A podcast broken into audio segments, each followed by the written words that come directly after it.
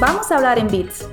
Con Conversaciones en Bits abrimos un espacio para conversar sobre temas de tecnología y de negocio. Aquí la idea es conversar sobre vivencias reales y de personas reales de lo que sucede en las organizaciones y cómo podemos enfrentar los retos.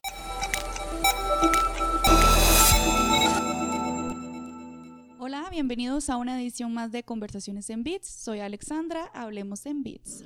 Conversaciones en Bits es patrocinado por El Orbe. Bienvenidos al episodio número 4. Vamos a continuar hablando sobre el tema de la ciberseguridad. Me encuentro con los especialistas en ciberseguridad Alex Araya, quien es catedrático y director de Ingeniería y Consultoría del Orbe con más de 20 años de experiencia. Bienvenido, Alex. Gracias, Ale. Un placer acompañarlos hoy también. Y por el otro lado tengo a Esteban Calvo, quien es arquitecto en ciberseguridad y posee más de 10 años de experiencia. Bienvenido, Esteban. Muchas gracias, Ale. Y nuevamente un placer estar con ustedes. Los trending topics. Un gusto tenerlos por acá. El día de hoy vamos a conversar sobre la ciberseguridad empresarial. Eh, les invito a que escuchen el podcast anterior donde hablábamos sobre la introducción de qué es ciberseguridad y el tema tanto empresarial como para las personas. El día de hoy este podcast es solamente empresarial, así que quiero empezar, Esteban, preguntándote qué hacen las empresas hoy para protegerse. Claro, Ale, es sumamente importante. Lo que hemos visto tal vez a mi nivel personal, los últimos 10 años, es que las empresas usualmente se centran en tecnología, es decir, en tarros, en equipos, y dejan por fuera cómo proteger la parte de personas, la parte de procesos y la parte de información.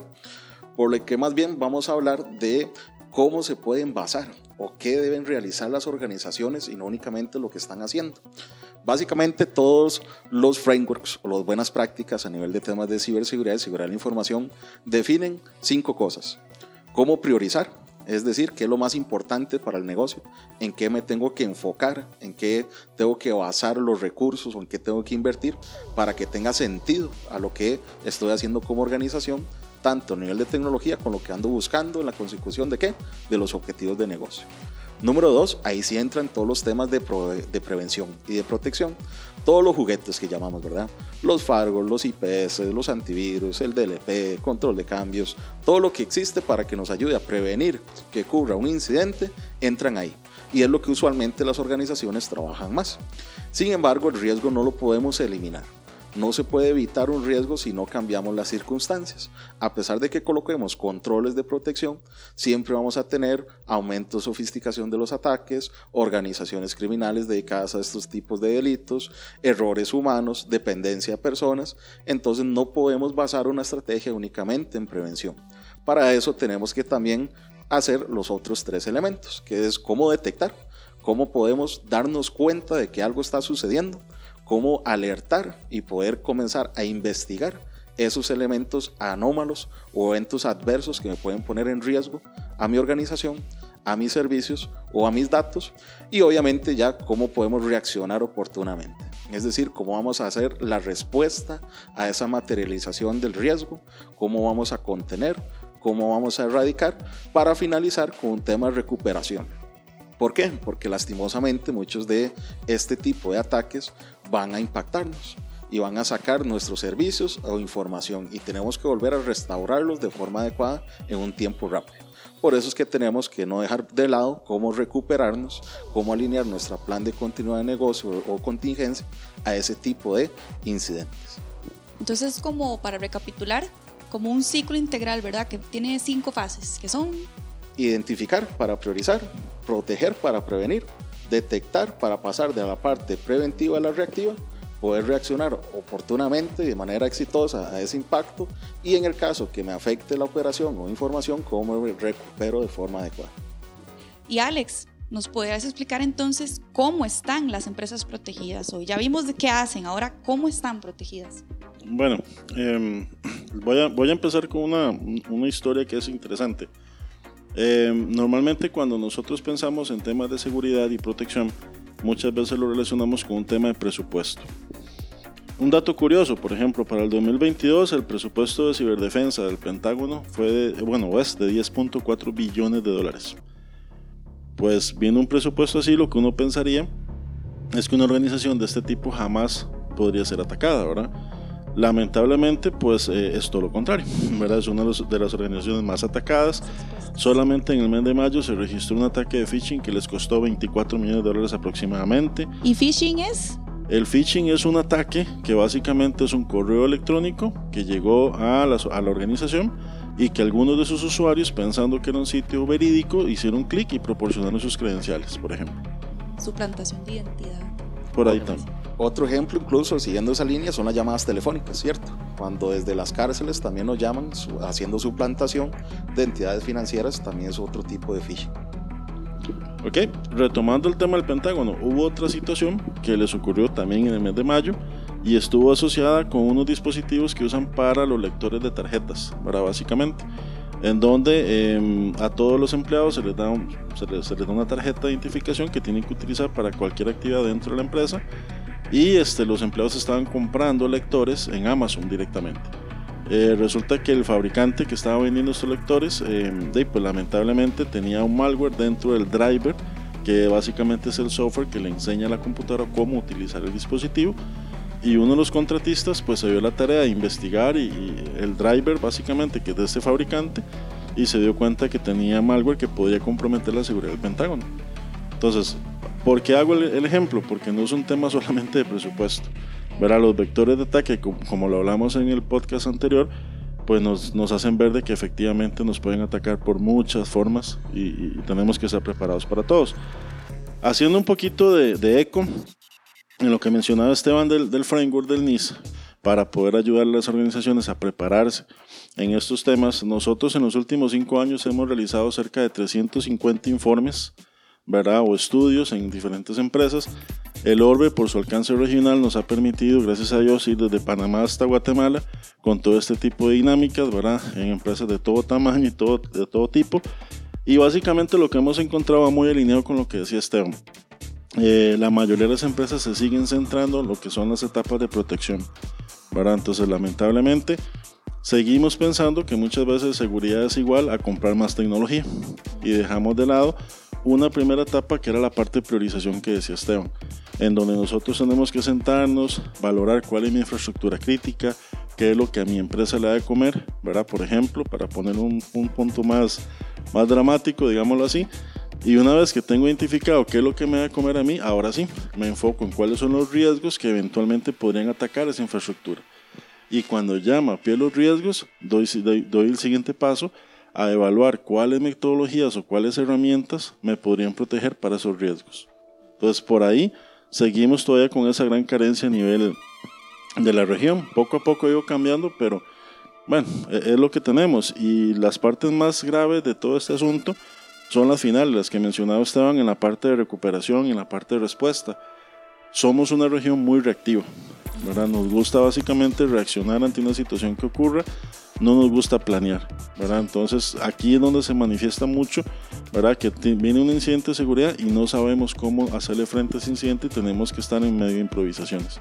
No sé, Esteban, ¿algún ejemplo que te recordes, por ejemplo, en temas de, de respuesta que hayamos atendido? Claro, se me vienen a la mente muchísimas, como cuando me dejaste trabajando el 24 de diciembre, pero bueno, eso es otro tema, no viene al caso. Vacaciones eran vacaciones. Pago doble. no, ni eso, pero bueno. Básicamente hay que considerar que hay que comprender muy bien pues, ese tipo de vectores de ataque y no olvidarnos que sin importar a lo que nos dediquemos como organización, podemos ser víctimas. Y volviendo al tema del ejemplo, recuerdo uno muy curioso que tal vez nos ayuda a ejemplificar un tipo de ataque, ¿verdad? que son los ataques de negación de servicio, que lo que buscan es afectar los enlaces por medio de saturar esa capacidad que tienen. Pero recuerdo que una vez nos llamaron de un colegio, ahí en una zona de Escazú, y nos decía que pues en un día en particular ellos hacen un examen digital.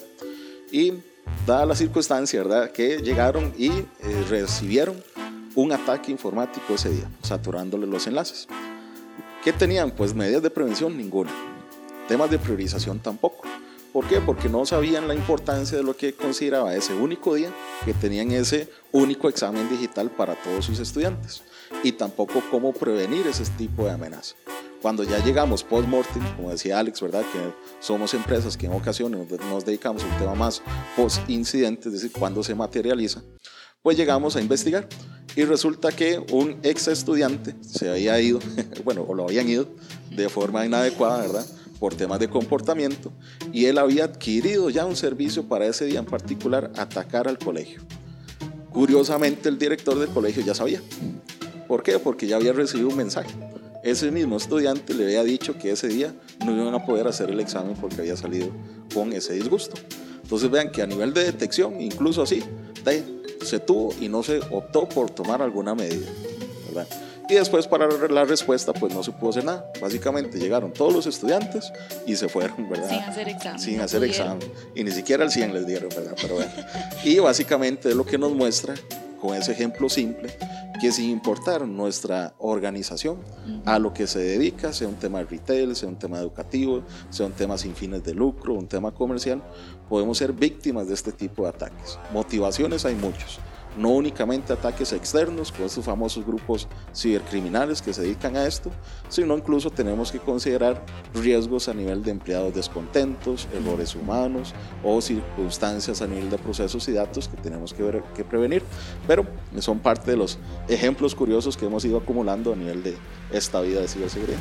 Tal vez así como, como resumen a la pregunta, yo diría que la respuesta es un no, ¿verdad? No estamos preparados a nivel de la región, nos falta, mucho. Eh, el componente reactivo sigue estando muy presente.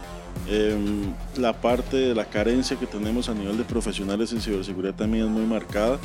Eh, normalmente, digamos, en la región, nuestro país es la excepción, ¿verdad? Pero nos hace falta todavía montones de, de preparación a nivel, digamos, del personal porque, y vamos a otro punto también que es importante, las empresas siguen pensando ¿verdad? que el tema de seguridad se resuelve solo con tecnología y eso mucho va de la mano porque traemos a una persona que en el mundo de infraestructura y a esa persona a la que le damos el sombrero adicional de tema de seguridad. Y esa persona que en el mundo de infraestructura piensa que con irse algún eh, a, Garner, por ejemplo, y ver cuál es el firewall más grande del mercado, la herramienta más grande del mercado, pues resuelve ese problema. Dejando de lado los otros componentes de seguridad de la información que mencionamos en el podcast anterior. Entonces, eso es un tema que nos está cobrando también factura. Y la parte de, la preparación, ¿verdad? Que no, no hacemos planes de respuesta. Eh, por ejemplo, y viendo un poquito el, caso que decía ahora Esteban del ciclo del NIS, yo esto lo comparo, por ejemplo, cuando yo tengo una casa y esa casa se me van a meter a robar. Yo sé que ese es mi riesgo, yo busco controles, los instalo y todo lo demás. Pero ¿qué pasa si, por ejemplo, se está metiendo a robar, tengo una cámara que me avise? y la única respuesta posible es llamar a un vecino que está, no sé, a 100 metros de mi casa. ¿Qué pasa si en ese momento ni siquiera tengo el número de teléfono del vecino? De ya estuve mal. ¿Verdad? Debí haberme preparado antes, de haber tenido el número de teléfono del vecino para saber que en el momento que se presentara la situación, cómo pude haber reaccionado y ganar tiempo. ¿verdad? Entonces es un ejemplo claro de lo que nos falta todavía como región. Y ahora que hablabas ese tema importante de la capacitación, si te pongo el sombrero de profesor, de catedrático, ¿verdad? Em, ¿Cómo es la tendencia, digamos? ¿Está creciendo la demanda en, ese campo? ¿Qué, ¿Qué, llamado haces, digamos, a ese empresario que nos está escuchando y que lo que vos decías, di, existen ramas dentro de la informática y no todos podemos hacer lo mismo, ¿verdad? Entonces... Al principio, en seguridad ha algo curioso que creo que pasa en todas las carreras, ¿verdad? nosotros veíamos personal que era especializado en seguridad. Listo, ese era el concepto.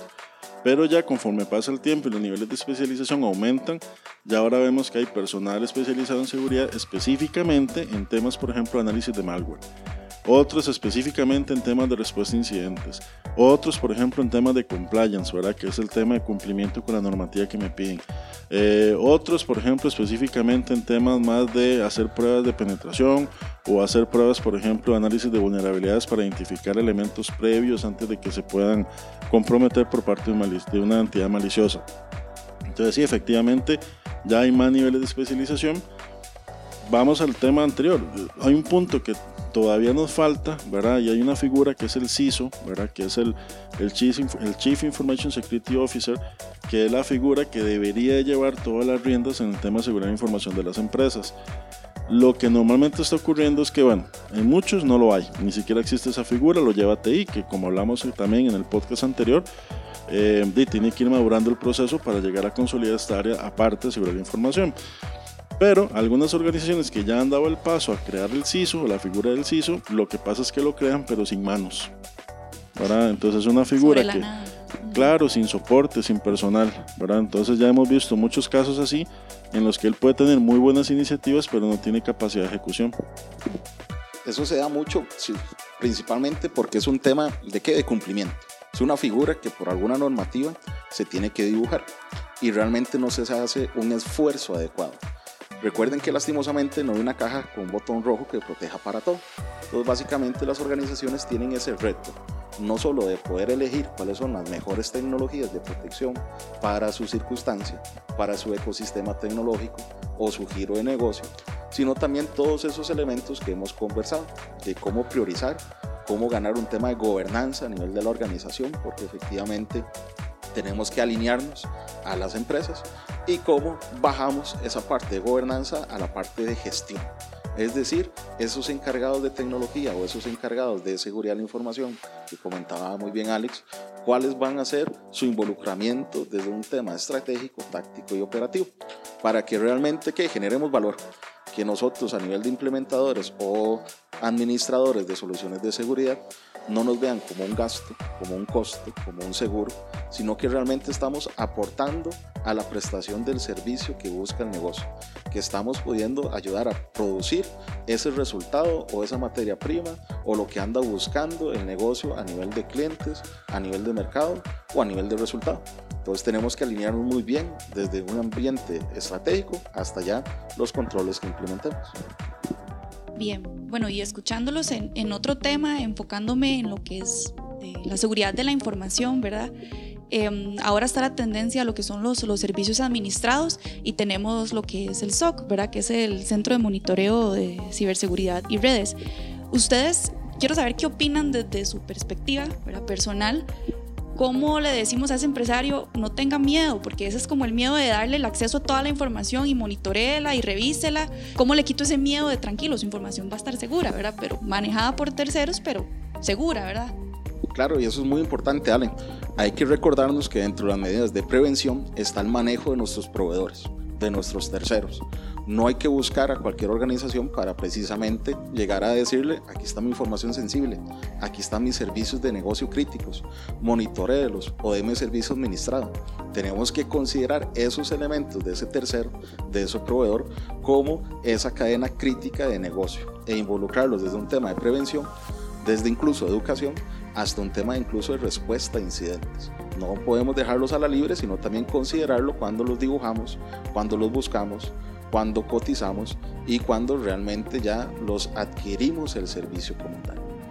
Muy bien lo resumes que para contar con temas de servicio, que es la tendencia, ¿por qué? Porque no tengo personal, no tengo presupuesto, no tengo manos para poder gestionar todo, voy a ir a buscarlo a un tercero.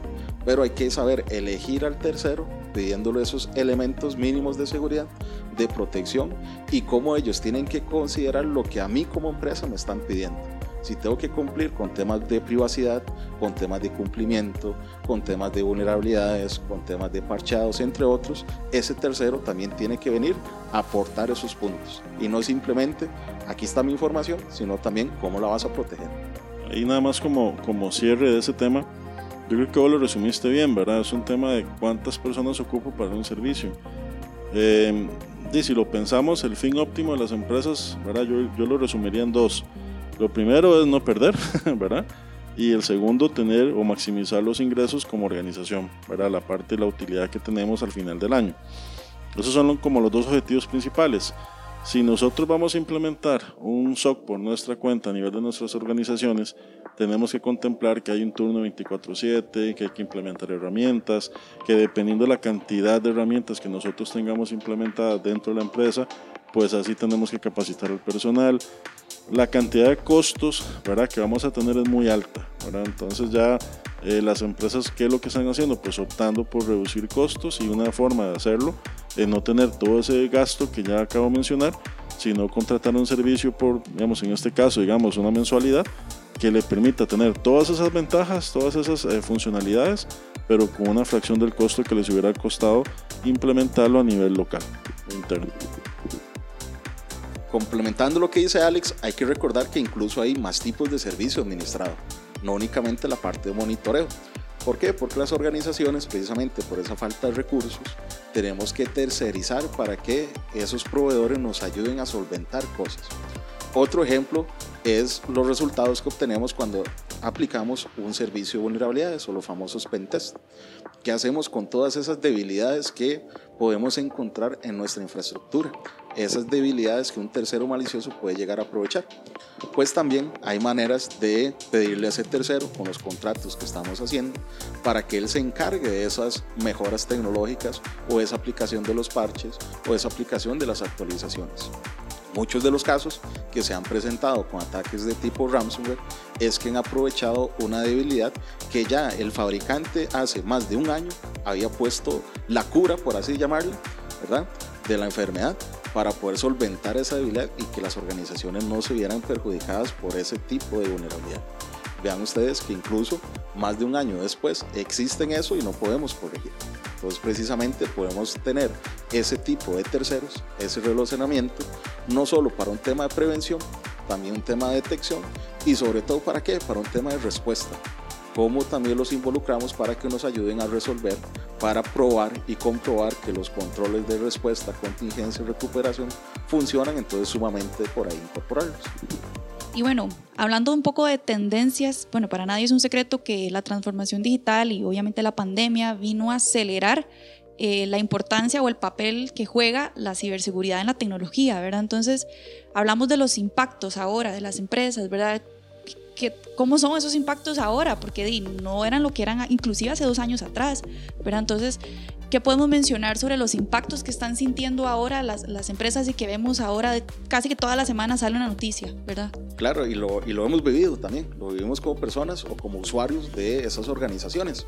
Hemos visto casos que después de un ciberataque, más de 45 días después, aún no hay sistemas.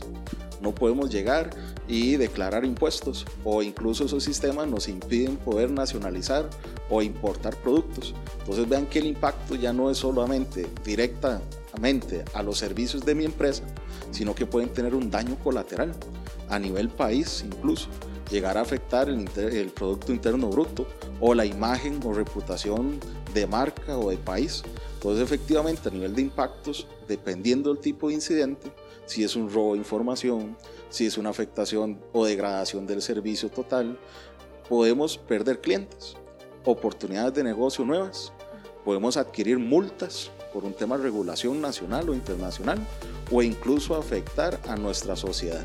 Sea, por ejemplo, un tema de salud, sea un tema laboral, sea un tema eh, operacional, es decir, que dependo de ese aplicativo para poder funcionar internamente, entonces el impacto va a variar y cada vez se vuelve mayor dependencia, ese relacionamiento con terceros para obtener esos insumos dentro de una organización. Sí, te puede llevar hasta la quiebra de tu empresa seguir operando más.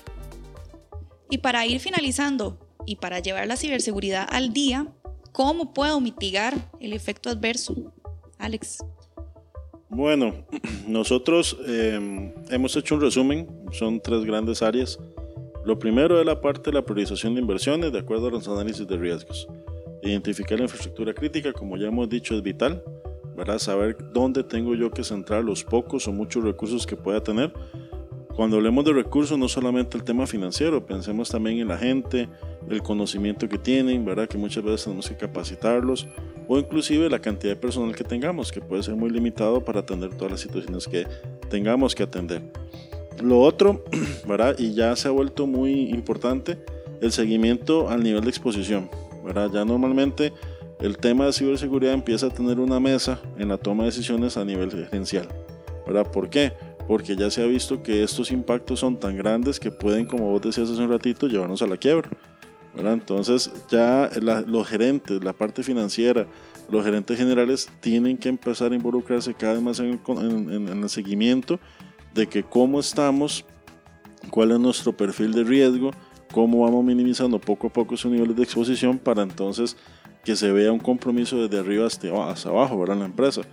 Eh, no dejar, digamos, huecos de seguridad, como decía Esteban, actualizaciones con más de un año pendientes y que esos son portillos o invitaciones eh, muy, muy fáciles de aprovechar por parte de cualquier atacante. Otro concepto es el tema también de la, de la mejora en las capacidades de detección. La idea es tener alertas tempranas y tener más y mejor información. Una de las cosas que también hemos notado mucho en las organizaciones es que tienen mucha infraestructura, pero lamentablemente muchas infraestructuras no se hablan entre sí o no dejan esa información o sus logs, digamos, en repositorios centralizados. ¿Y eso que genera? De que lamentablemente estoy llegando a sacar información de lo que ya me pasó. La idea es que esas plataformas sean más reactivas, que esas plataformas en el momento que algo esté pasando me alerten y empecemos nosotros a tomar acciones un poquito más eh, oportunas. No como ahorita, ¿verdad? Que lamentablemente, como les decía, solamente llegamos a sacar información de lo que ya me pasó. Y finalmente, ¿verdad? Queda mucho también por el tema de la parte de identificación, eh, el reemplazar todo lo que es el tema del enfoque reactivo eh, por un enfoque más proactivo. Eh, hacer esfuerzos preventivos para todo lo que es la identificación de vulnerabilidades, em, tratar desde el punto de vista integral de la organización que se estén llevando a cabo los esfuerzos para que nosotros no dejemos de lado aquellos elementos de seguridad que nos pueden comprometer, darle seguimiento a esos puntos y para cerrar en las tres, en las tres categorías yo reforzaría mucho el tema de capacitación. ¿verdad? No solamente el personal que tiene que ver con temas de seguridad, sino también al personal en general de la empresa. ¿verdad? Porque como hemos visto, eh, muchos de los vectores de ataque más utilizados van contra ellos. Y si ellos no saben o no tienen el conocimiento, la malicia activa para poder identificar un correo malicioso, un sitio web fraudulento, y pues lamentablemente por más infraestructura que tengamos vamos a ser presas fáciles también de un ataque. Y ahora que hablas de ese punto, eh, de las personas como empresas, si mi, mis colaboradores no tienen como esa conciencia o esa malicia, ¿verdad? Por ejemplo, ahora con todo este tema del teletrabajo, que los ciberdelincuentes tienen acceso más fácil, ¿verdad? De, a la organización. Eh, hablamos de un tema tendencia y es la virtualización, ¿verdad? Que es la parte híbrida, la nube y, todo lo demás. Entonces, recomendaciones, bueno, primero que todo, explicar la parte de virtualización, ¿verdad? Creo que es un concepto importante porque no toda la audiencia conoce qué, qué es eso. Ok, cuando hablemos de virtualización, básicamente es, pensemos en que hace muchos años teníamos servidores físicos con una aplicación cada uno de esos servidores físicos. Y lo que eventualmente pasaba era que el servidor estaba subutilizado. Lo que entonces se viene a implementar con el concepto de virtualización es que a ese servidor físico yo le pueda montar o que soporte ese servidor físico varias instancias de equipos virtuales. ¿Para qué? Para poder utilizar ese procesamiento del servidor físico a una tasa mucho mayor. Entonces que mi inversión se vea pues más utilizada. ¿Qué es lo que ha pasado? Que las empresas se han, orientado mucho hacia este mundo y está bien, es un mundo que nos permite tener muchas ventajas y muchas funciones adicionales como temas de recuperación y demás. Pero hay que tener cuidado porque muchas organizaciones, por ejemplo, están poniendo, como dice uno, todos los huevos en la misma canasta. Entonces, dentro de su misma plataforma de virtualización también recaen servicios que antes no veíamos tal vez tan críticos como un tema de respaldos. Y si mi plataforma de virtualización es comprometida y ahí mismo están los respaldos, pues me quedé sin nada. Sí, y algo importante es la tendencia de que dejar de ver la ciberseguridad solo como un software o para un equipo, sino que también abarca redes, redes seguras. Es un tema que ahora se escucha, se escucha mucho, ¿verdad? En tendencia, en temas de ciberseguridad. Es un complemento y como lo decía Esteban, no solamente es un tarro, ¿verdad? Es, un, concepto que involucra muchos elementos, desde software, capacitación, temas preventivos como lo que puede ser un análisis de vulnerabilidades, las pruebas de penetración para poder tratar de ver si un ente malicioso podría hacernos daño o no. Son muchos elementos, lo importante que es irlos aplicando de acuerdo a una metodología. Una metodología, por ejemplo, como la del NIS que explicábamos hace un ratito, nos puede ayudar a ir de forma ordenada a mapear cuáles son las superficies de riesgo y los elementos más importantes que podríamos nosotros atender de una forma más orquestada y no, como les decía al principio, solamente adquiriendo equipo por adquirirlo. Y es que ahí recae la importancia. Si no conocemos qué es lo importante, si no sabemos cuáles son las fuentes de riesgo que están soportando ese servicio crítico de negocio, no vamos a poder responder una consulta tan simple como es si lo que tengo hoy en día es suficiente o no. Si no sabemos qué tenemos que prevenir, qué tenemos que proteger, qué tenemos que monitorear y que, a qué tenemos que responder en el caso que se afecte, pues difícilmente vamos a saber que si lo tenemos, que lo que tenemos hoy en día es suficiente o tenemos que mejorar en algo y en qué es lo que tenemos que mejorar que es incluso lo más complejo que nosotros como organizaciones tenemos que comprender, ¿verdad? Y que priorizamos. ¿Por qué? Porque tenemos muchas necesidades. Esa es nuestra realidad. Nuestra realidad es que tenemos pocos recursos, pocos elementos tecnológicos, poco conocimiento, poco personal y tenemos que trabajar el día a día y también temas de protección.